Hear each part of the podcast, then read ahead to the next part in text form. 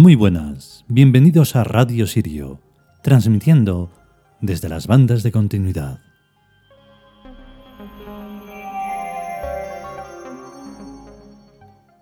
Hoy no hay capítulo de los dioses amerindios como estábamos en esta sexta temporada. Como estamos haciendo tiempo porque estamos creando las sonoridades, pues hemos encontrado un poema que estábamos en la duda de si íbamos a publicarlo o no. Y entonces leyéndolo y releyéndolo, esto de hablar en directo, eh, hemos decidido que sí, lo vamos a publicar, pero aquí, en Radio Sirio. Y entonces, pues nada, em, a ver qué tal, qué tal es. Está basado en lo que nosotros llamamos hechos hiperreales. La realidad es una cosa que es como fantástica o una percepción falsa de la realidad, valga la extraña antirredundancia o no sé cómo es. Pero claro, cada uno pues eso, ve y siente la realidad pues a su modo. Y entonces están otras realidades y está la hiperrealidad que está por encima de eso o por debajo, no sé dónde está, pero está en otro sitio que no es el de los ojos, la vista, el oído y todo lo demás. Así que el poema de la extinción es algo que va dedicado realmente al análisis del que está hecho en cierta forma esta humanidad primántropa que no quiere saber nada de la, trascendencia. Así que hay que darle así como un pop, un golpe y decir pues que te estés quieta. Y nos dirigimos a Seth porque es el mejor representante de ese análisis. Así que vamos con ello.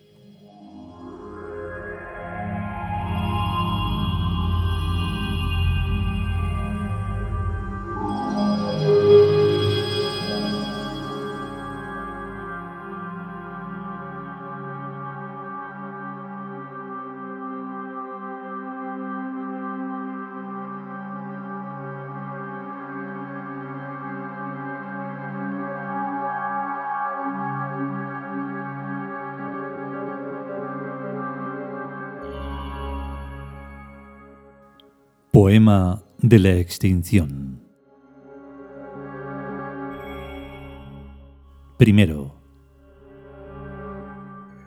Salutación. Salve, hermano tenebroso, tú que te ocultas en el polvo, Señor de las aniquilaciones, salve. Señor del turbión de la hora efímera, Señor del mundo triste y apagado, Señor de las llanuras yertas, salve. Salve, oh tú traidor, asco inviviente, real soberano del universo, salve.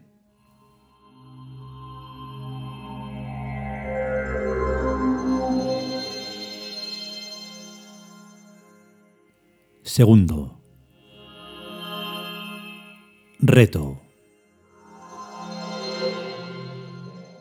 Verdaderamente tu reino es infinito en longitud, en anchura y en profundidad. Reino, a pesar tuyo, de la muerte. Mírase, hermano mío, los átomos, que no son ni tuyos ni de nadie, cómo forman gaviotas sobre el mar y rosas en los jardines. Sed, ciego que no ves, ni oyes, ni existes. Dios malo, hermano mío, son mis gaviotas, hechas con átomos que no son tuyos ni de nadie, unas gaviotas que son tan necias como los átomos de que están hechas, pero son bellas.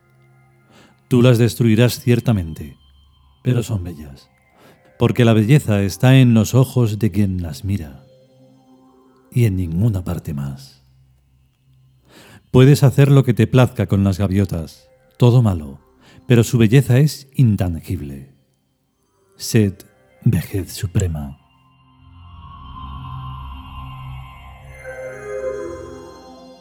Tercero. Lucha. ¿Siempre vences? El universo es ahora tuyo. Estás en tu terreno. Este universo tuyo es en verdad un cementerio. No te debe resultar difícil vencer entre sus tapias, oh Dios sepulturero, enterrador de gaviotas necias y rosales. No muy difícil. Habrá que plantarte cara, oh sed, oh Dios antiguo, ahora, entre tanques y cañones. O quizás no. Esas son tus palas de enterramiento. No, resueltamente con nada que tenga átomos. En cambio podemos luchar con vibraciones, con lo que va y viene, con las olas del mar pero sin mar en ellas, en el mundo sin materia de los dioses. ¿Te atreves? Puedes lanzarme imágenes, apoyadas en átomos y en recuerdos, y serás el favorito de la inmensa multitud de gentes hechas de átomos. Puedes vencer, y no solo ante la faz bobalicona de tus esclavos sino también ante los dioses de mirada ardiente que te desprecian. Tienes al destino a tu derecha y a tu izquierda los signos de los tiempos. ¿Qué puedes temer?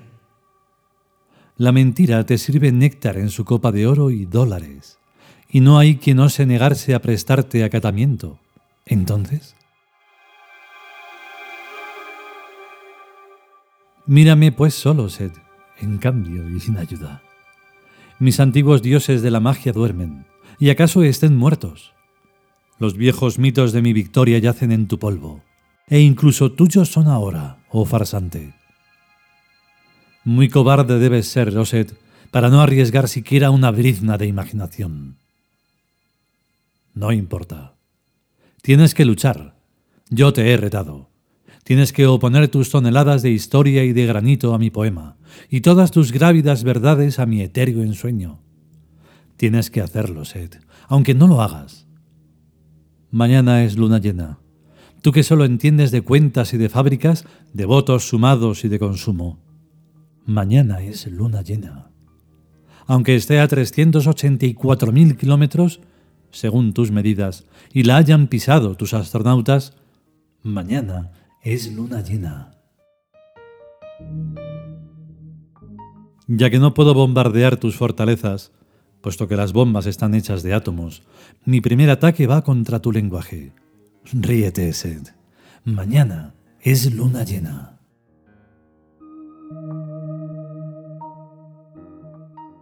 Tercero más primero.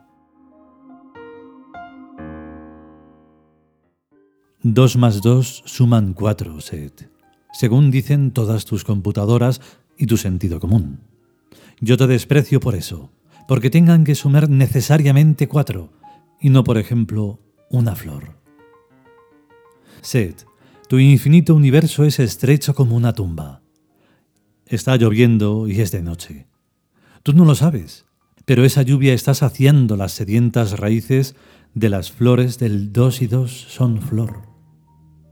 Hasta en tu tumba hay esperanza. No tienes que buscar en vano, Sed, hermano mío y déspota del mundo, esperanza alguna entre las estrellas. El cielo está vacío.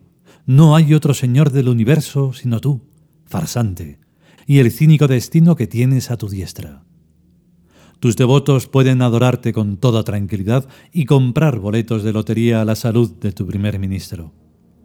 Pero por más que giren los átomos favorablemente para ti y te sean prodigadas toda suerte de alabanzas, una sola mirada de sonriente desdén al cielo nublado del ocaso, e incluso al cielo estrellado de una noche de enero o de verano, te deja, no sed, al descubierto, a ti y al destino tu compinche, y a ambos os cubre de una vergüenza que no tenéis, porque el vuestro no es el mundo que sueñan los poetas.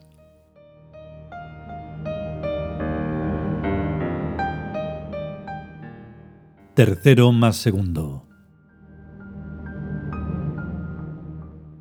Te voy a confesar secretos, Seth, muchos secretos que tú conoces, todos tuyos, todos despreciables. Recuerda. Recuerda primero que esta noche es luna llena. Recuerda todas las lunas llenas que han ocurrido en el mundo, desde incluso antes que tú, oh Seth, tuvieras nombre eran bóvedas oscuramente azules en el blanco y redondo trono lunar en su cimera. un pedrusco perfecto como una moneda de curso legal en cielos blancos.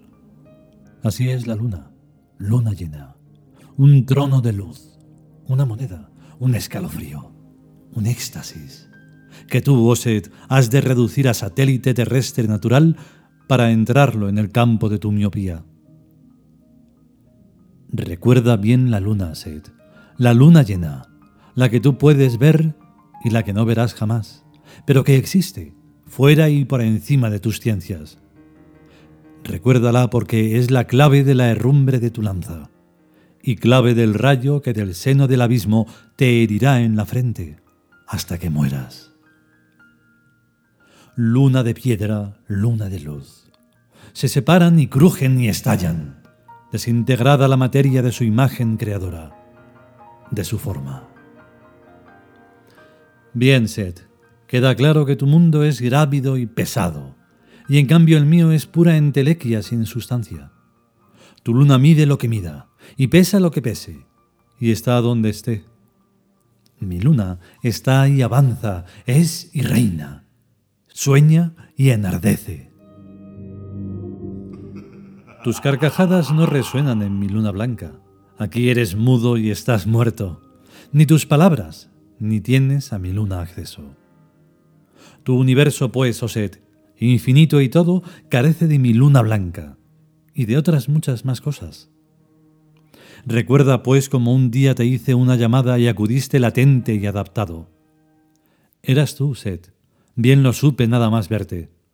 Me doriste en las honduras del exilio. Aquí abajo, en este mundo tuyo donde tú, oh gran rata, reinas entre ratas. No era a ti a quien hice mi llamado, sino a mis lunares fantasmas blancos pero viniste tú, y viniendo hiciste camino. Bien por ti, Oset, por tu camino de ratas. Bueno es que hay caminos. Ábralos quien los abra. Sigue recordando, Oset, el de la luna de piedra. Sigue recordando tus andanzas.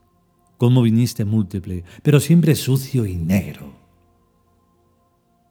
¿Siempre? Como si tal. Viniste receloso y retraído, ansioso y ávido vano y turbio. Tu ecuación. Con palabras reflejadas en tu espejo pronunciaste vaciedades, doradas y púrpuras y azules, pero sin alma. Mas las cáscaras bien que las tomaste al pie de la letra y cobrástelas. Bien, Seth, si se paga su salario al mozo de cuerda, ¿cómo no iba a pagarte a ti, oh Dios antiguo de la más rancia estirpe bastarda? Te aboné tus crecidos honorarios sin rechistar. Primero lo primero, que es lo último. Después los coletazos de la larga cola del dragón. Tu precio. Poco a poco iremos revisando cuentas, que no quiero monotonías. Pero ahora hablemos del cero y del infinito.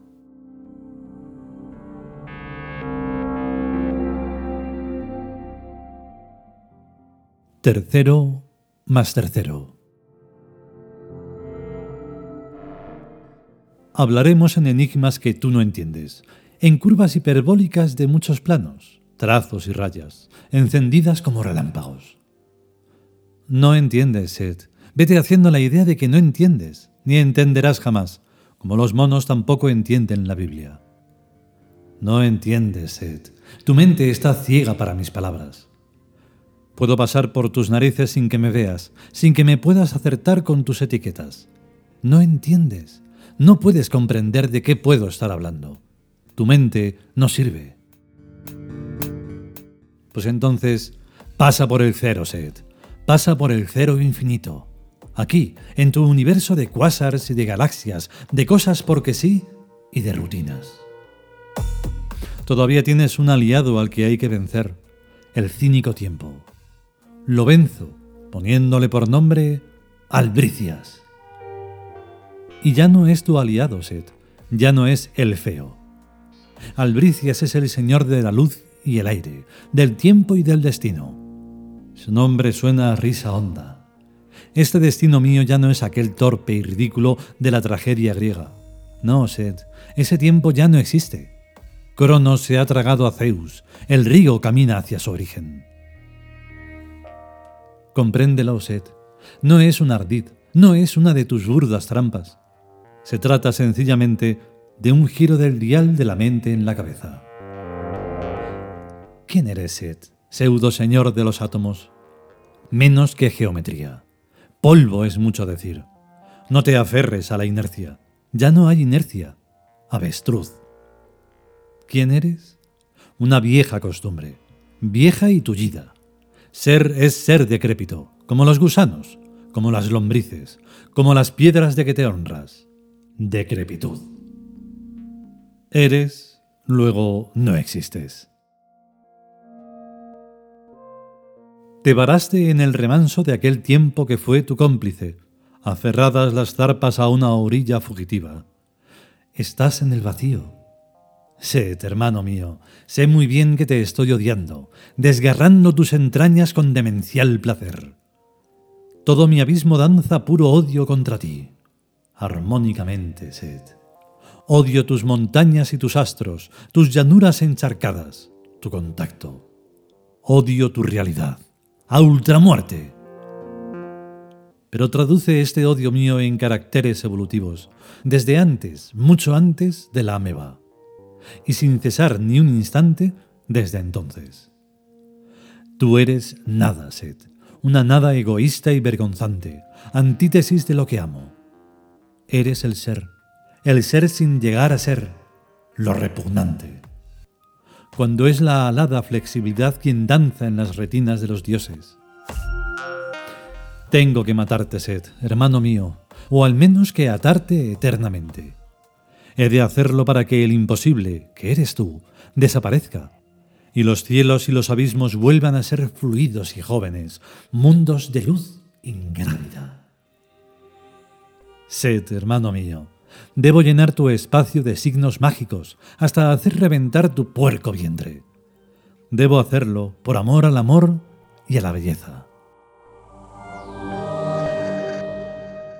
Mira, Seth, el tiempo está lluvioso, pero en magia, cuando es justa la hora de hacer el rito de la luna llena, las nubes se descorren hasta a veces más allá del círculo del horizonte, contra toda predicción meteorológica y el espacio se vuelve terso como una burbuja celestial bajo la luna.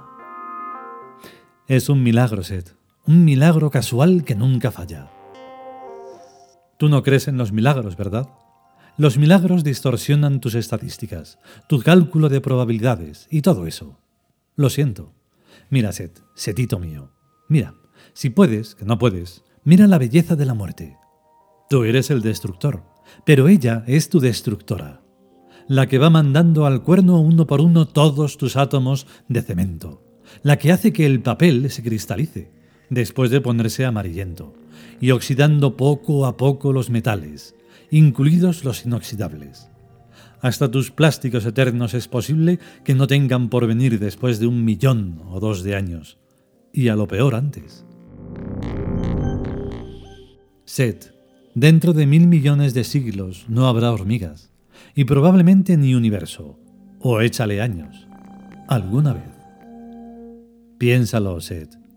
Tú eres un fenómeno temporal, y ni siquiera temporal en tiempo absoluto, sino en el tiempo vulgarillo que mides en días de 24 horas y en años de 365.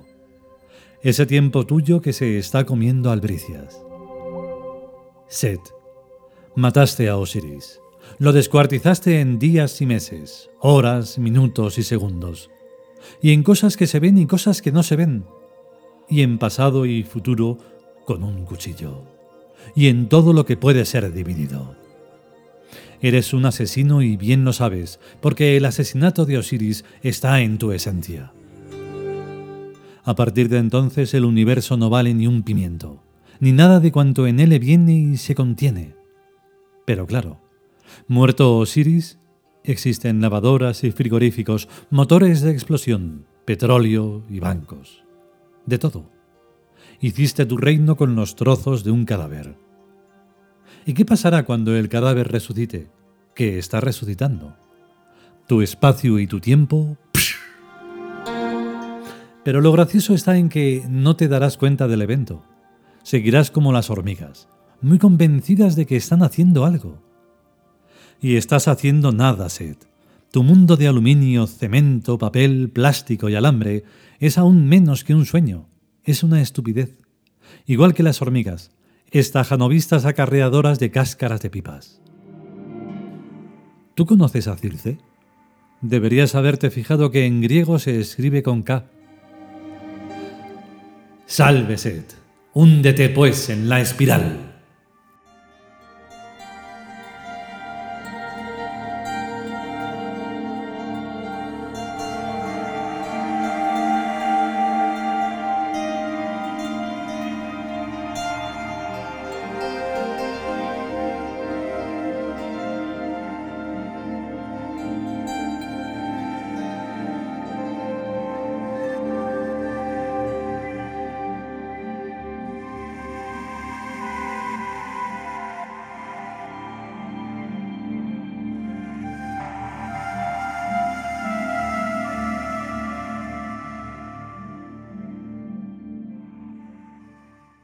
Y hasta aquí este poema de la extinción.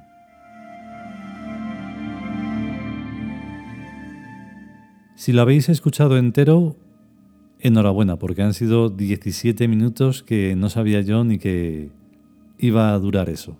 De hecho, en la grabación se ha llevado bastante más porque hay muchos, muchos fallos y muchas cosas que te quedas ahí a repetir y repetir y repetir, porque, bueno, son son unos cuantos folios. Entonces, bueno, pues si no sirve para reflexionar, entonces tengo una mala noticia. No estás vivo. Y si lo has hecho y tienes ahí unas cosas que tal, pues solo tienes que despegar y lanzarte y decir, hmm, parece que estoy vivo. Así que bueno, pues vamos a seguir con estos tipos de poemas y cuando pueda ser, seguiremos con los dioses amerindios.